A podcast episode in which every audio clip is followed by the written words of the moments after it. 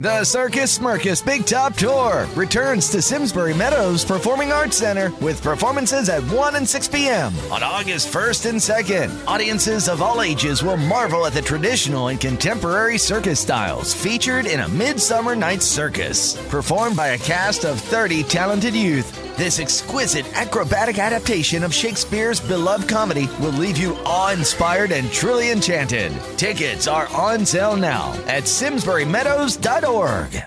Teníamos un grabador a cassette en el cual yo escuchaba un compilado de la polla y me acuerdo que mi mamá se horrorizaba con las letras. A mí me causaba mucha gracia, a ella en el fondo también. Hola, soy Ronald McDonald's y esto es La Podcast Record.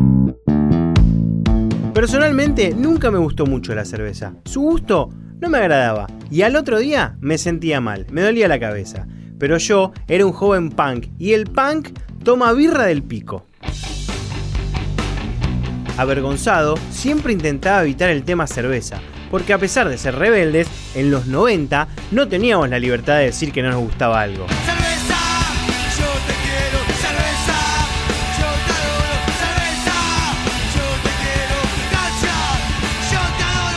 Todo cambió cuando aparecieron las cervezas artesanales. No solo me gustaban, y mucho, sino que además me caían bien. Ya no tenía que ponerle té con soda al vaso de vidrio.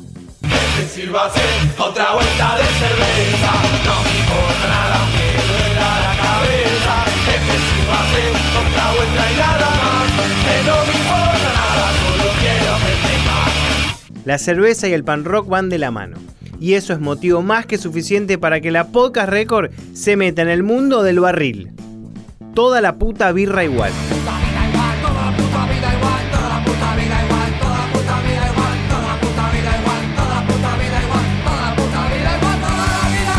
No, no toda la cerveza es igual. En realidad lo de, lo de la cerveza fue, fue casi un accidente, digamos, porque nosotros estábamos tocando con The Wildest de Wildes Banda, de Wildes Pan Rock, en Beer Life, que es una cervecería que está en San Telmo. Eh, había bastante gente y demás, bueno, y, copa va, copa viene. Le dijimos al, dueño, que es Martín Boan, de la cervecería, para hacer la cerveza de la banda, ¿viste? Así que, que, nos dijo que sí. Y ahí arrancó el tema de la birra, o sea, de Wildes Beer, de la banda de Wildes. O sea, para resumir, un accidente de de borracho vendría a ser. Juan es el cantante de la banda y quien lleva adelante el proyecto junto a Belén. Ya ahondaremos en el tema de Wildesbeer. Mientras tanto, pueden buscarlas en Instagram y van a ver por qué revolucionaron el mundo de la cerveza en lata. En el diseño y la calidad de la cerveza están las claves. Mírenla. Ahora, el que dio luz verde a todo esto es Martín Boán, maestro cervecero y primer sommelier de cerveza en Argentina. La cerveza artesanal ya está instalada, pero él hace años contribuyó a que esto suceda. Las claves para el crecimiento y salir de ese nano nicho, nicho de nicho, fue enseñarle a las microcervecerías, mejorar la calidad de las cervezas, desarrollar competencias y enseñarle a la gente a tomar mejor cerveza. Obviamente que el paladar, como cualquier músculo o como cualquier entrenamiento, se lo puede mejorar, pero principalmente una vez que el, consumidor le cuesta expresarse, pero sabe si una cerveza es rica, o no es rica, si es buena o no. Directamente su cuerpo se lo dice, pero a él le cuesta transmitir. Boan hace más de 26 años que está en el mundo de la cerveza, como él la llama, la bebida de reyes. Eh, mi mayor aporte, sin lugar a dudas, es por allá por el 2011 hacer la primera Copa de Latinoamérica de cerveza, que todo el mundo pensaba que tenía la mejor cerveza y fue duro, pero la gente se empezó a convencer, los productores se empezaron a convencer de que tenían que mejorar la calidad. Hasta ese entonces vendían bien algunos y pensaban que tenían buena calidad y no era así. Vuelvo a Juan y sus cervezas Pan Rock, llenas del líquido especial de Martín Boan. Él cuenta qué modelos hay. Ojo, que esto es actualizable. La lata de Mike Ness de Social Distortion, está Mick Jagger de los Rolling, está Silvia Soldán Zombie, está Silvia Zuller, está Freddy Krueger, están los Cuatro Ramones, la, Gatorade de, de, Virardo, eh, la Maculki de Mi Pobre Angelito, Midfits, Lemmy, está Morrissey, está El Exorcista, un montón. Está Marilyn Monroe, un poco de todo, ¿no? Siempre girando en lo que es el pan rock o el rock y después en lo que es este el terror clase B, Quentin Tarantino, Tago Yubari también. The Wildes Banda tiene más de 10 años de carrera. The Wildes Beer, menos.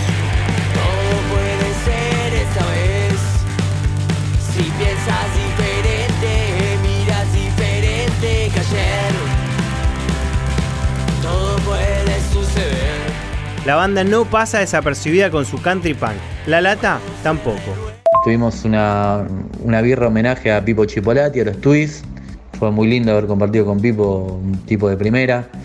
Este, hablamos con el doctor Virardo. ¿Qué más? Eh, después estaban algunos que se enojaron. Silvia Zuller se enojó. Esa fue una repercusión media extraña, pero todo bien, igual con la mina.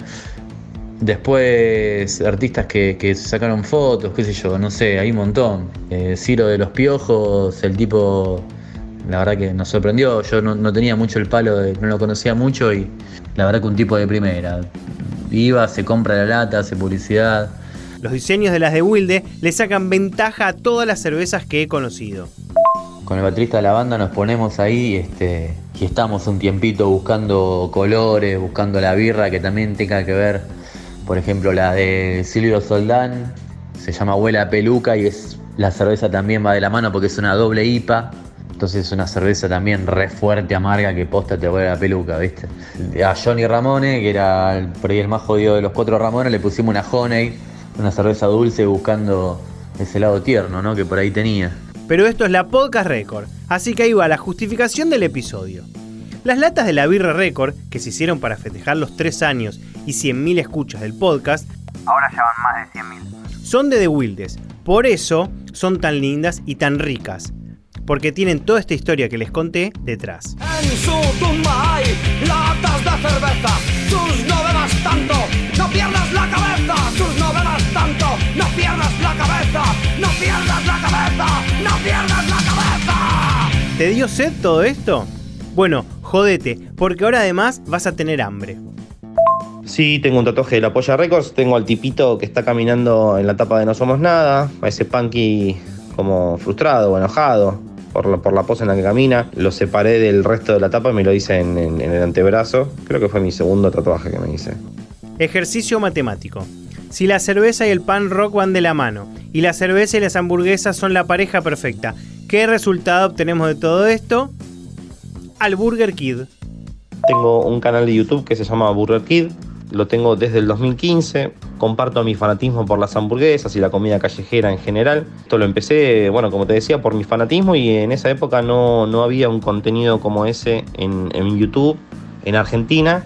Y yo consumía mucho contenido de afuera, de Estados Unidos principalmente, y me parecía algo que, me encantaba para compartir conocimientos, sea de experiencias yendo a comer a determinados lugares, como también para hacer hamburguesas en casa, cómo lograr una mejor hamburguesa, qué queso usar y otra infinidad de cosas que después, eh, a medida que la comunidad fue creciendo, lo- se, se pudo ir ampliando y llegar a muchísima más gente. Alejandro Roy tiene tatuado a la polla y es especialista en hamburguesas.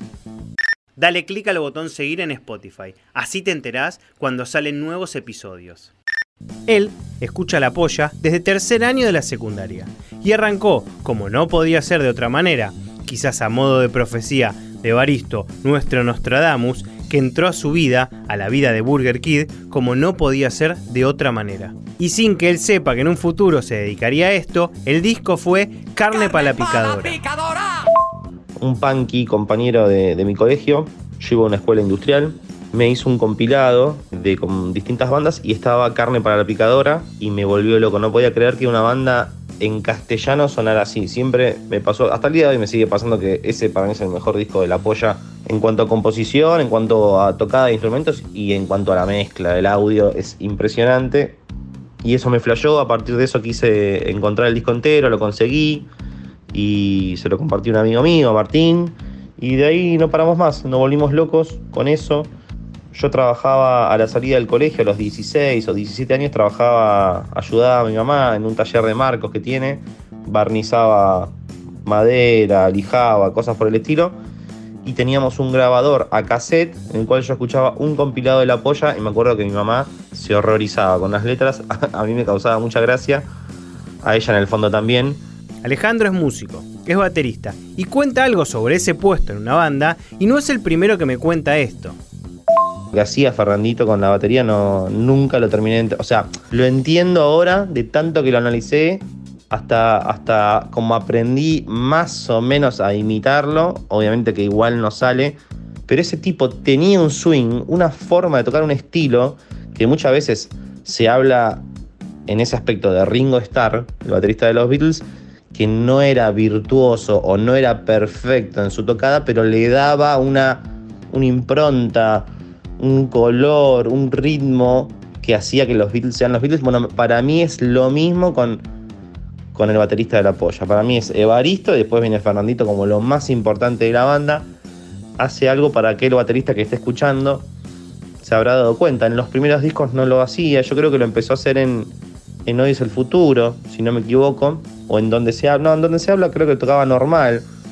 O sea que con la mano derecha, que es la que va al platillo, al hi-hat, al, al, al ride, no mantiene un pulso constante, sino que hace un- una acentuación a contramano, mientras con el bombo hace otra cosa. Es, es un chino, es una locura total que queda bárbara en la polla.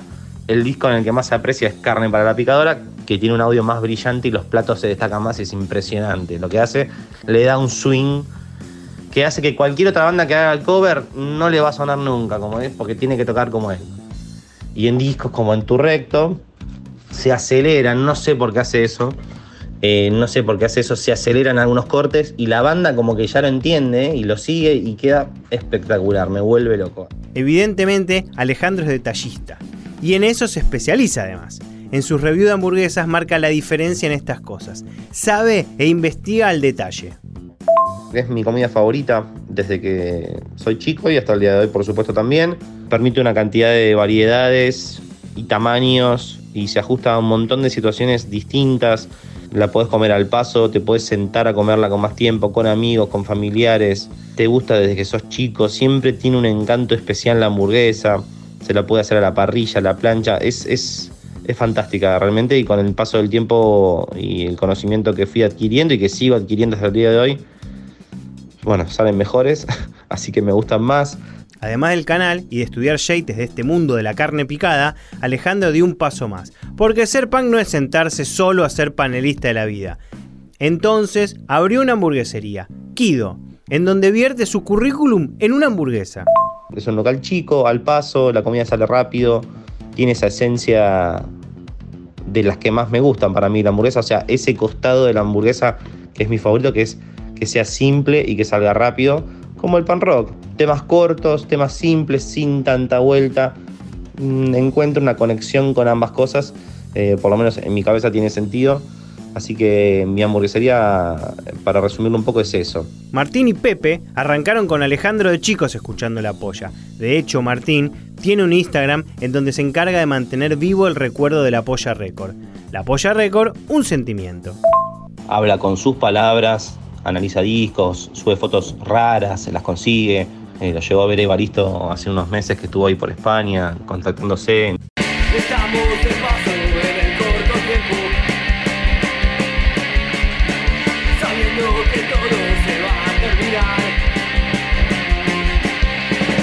Después volveremos a los cuatro vientos En este podcast, la democracia funciona. Yo arranqué diciendo que la mezcla de pan, hamburguesas y cerveza era la ideal.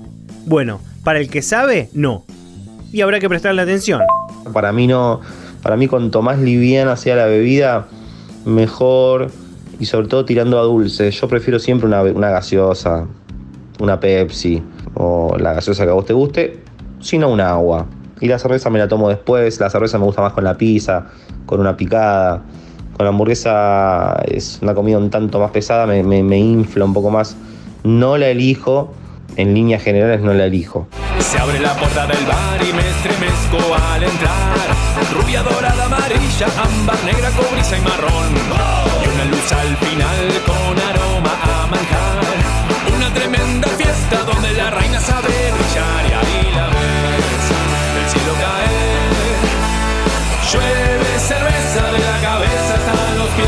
paso del tiempo, ya no solo se consumen hamburguesas y cervezas industriales, y gracias a esta gente, entre otras, las bebidas y comidas artesanales se superaron y nos regalan mejores experiencias.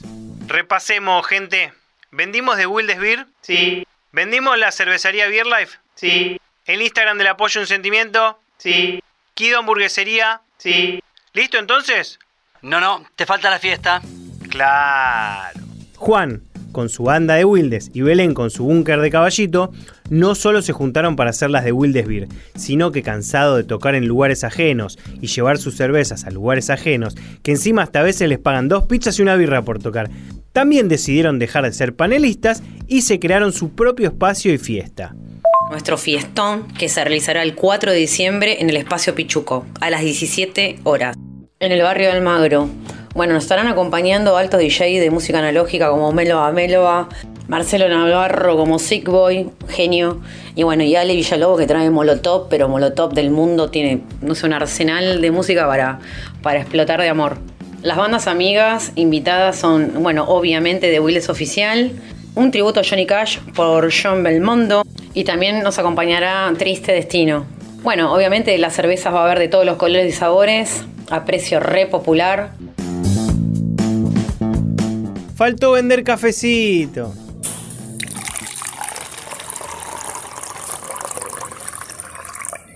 ¿Querés colaborar con la Podcast Record? Entra a Cafecito App y donas el valor de uno o más cafés.